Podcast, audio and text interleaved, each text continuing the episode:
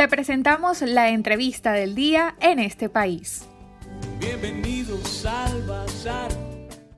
La escasez, la hiperinflación y la falta de una política alimentaria efectiva por parte de las autoridades ha provocado que la población no esté teniendo una adecuada dieta, lo que repercute en la malnutrición no solo de niños, también de adultos mayores quienes son los más vulnerables. Según la organización Caritas de Venezuela, la desnutrición aguda global aumentó 73% en niños y niñas menores de 5 años entre febrero y julio del 2020. Además, 59% de los niños tenían algún grado de retraso en su crecimiento lineal, mientras que 11% tenía un retraso severo del crecimiento. Al igual, 30% de los niños se mantienen en riesgo de retraso del crecimiento. Sobre este tema vamos a hablar esta tarde con la doctora Marianela Herrera, la puede conseguir en Twitter como arroba mherreradf. Ella es profesora de la UCB y directiva de la Fundación Bengoa.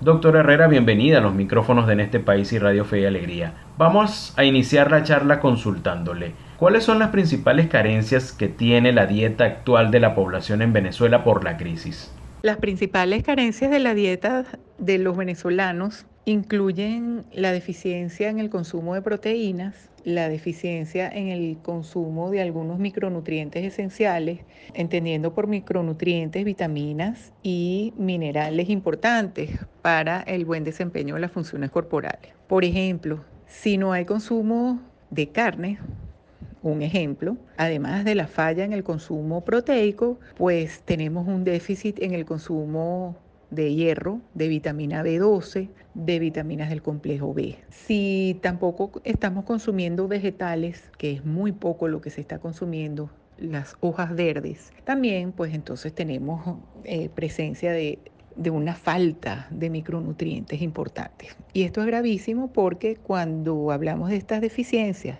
en el caso de mujeres embarazadas y niños menores de 5 años e incluso de adultos mayores, bueno, entonces tenemos dolencias y padecimientos y deficiencias como la anemia producida por falta de hierro o otra, otro tipo de anemia que se llama la megaloblástica, que es producida por el déficit de ácido fólico. Lo cual, si estamos en periodos críticos del crecimiento, pues entonces van a tener una, unas consecuencias importantes. En cuanto a la población infantil, doctora, ¿cuáles son los índices que presenta en cuanto a la alimentación?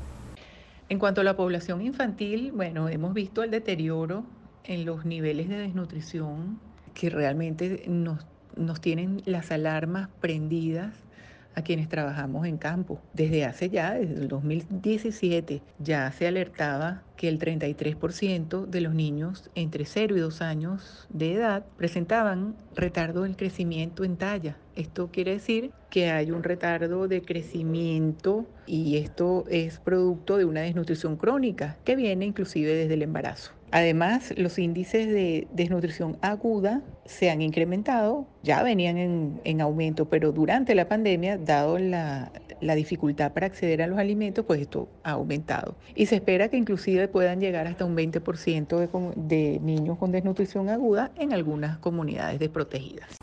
Les recordamos que estamos conversando esta tarde con la doctora Marianela Herrera, ella es profesora de la UCB y directiva de la Fundación Bengoa. Nos está analizando la situación alimentaria de la población en Venezuela en plena crisis. Doctora, ¿es el programa de los CLAP una verdadera solución al tema de la alimentación en el país?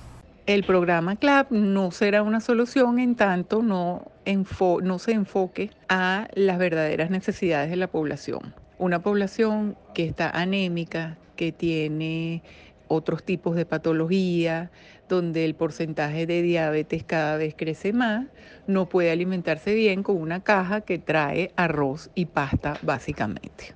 Si no se atiende el tema de la malnutrición infantil, ¿qué tipo de problemas podríamos ver en la población en un futuro a mediano y largo plazo? Si no se atiende la malnutrición infantil, lo que estamos es creando un caldo de cultivo de enfermedades a futuro, porque hoy en día sí se tiene evidencia científica de que las enfermedades que se inician temprano en la vida van a tener una repercusión a futuro incrementando con esto los niveles de enfermedades crónicas como la diabetes, obesidad, hipertensión, enfermedades cardiovasculares y dislipidemia.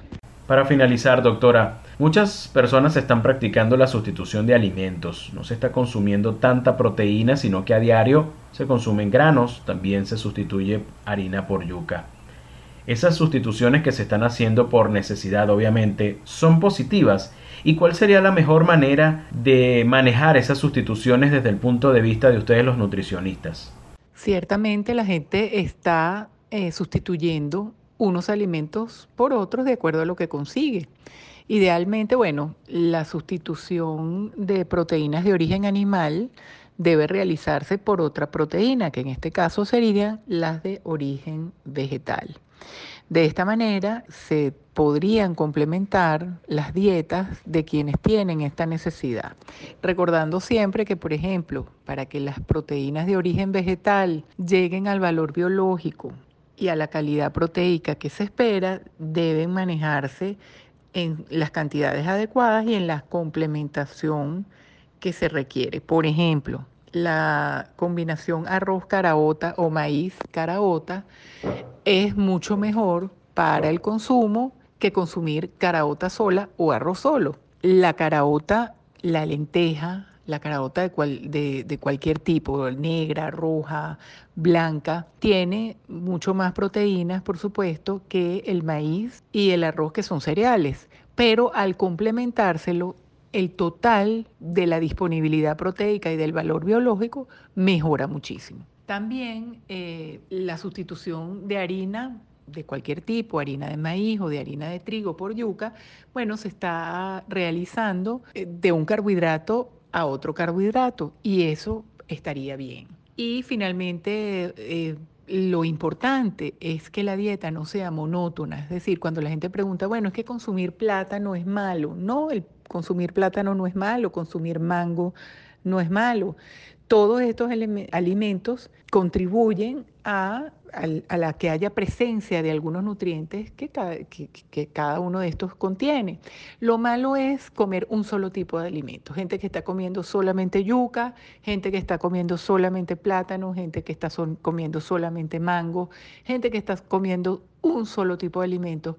Eso sí no nos garantiza la diversidad de la dieta y por ende la ingesta de micronutrientes acorde con las necesidades y requerimientos nutricionales del cuerpo.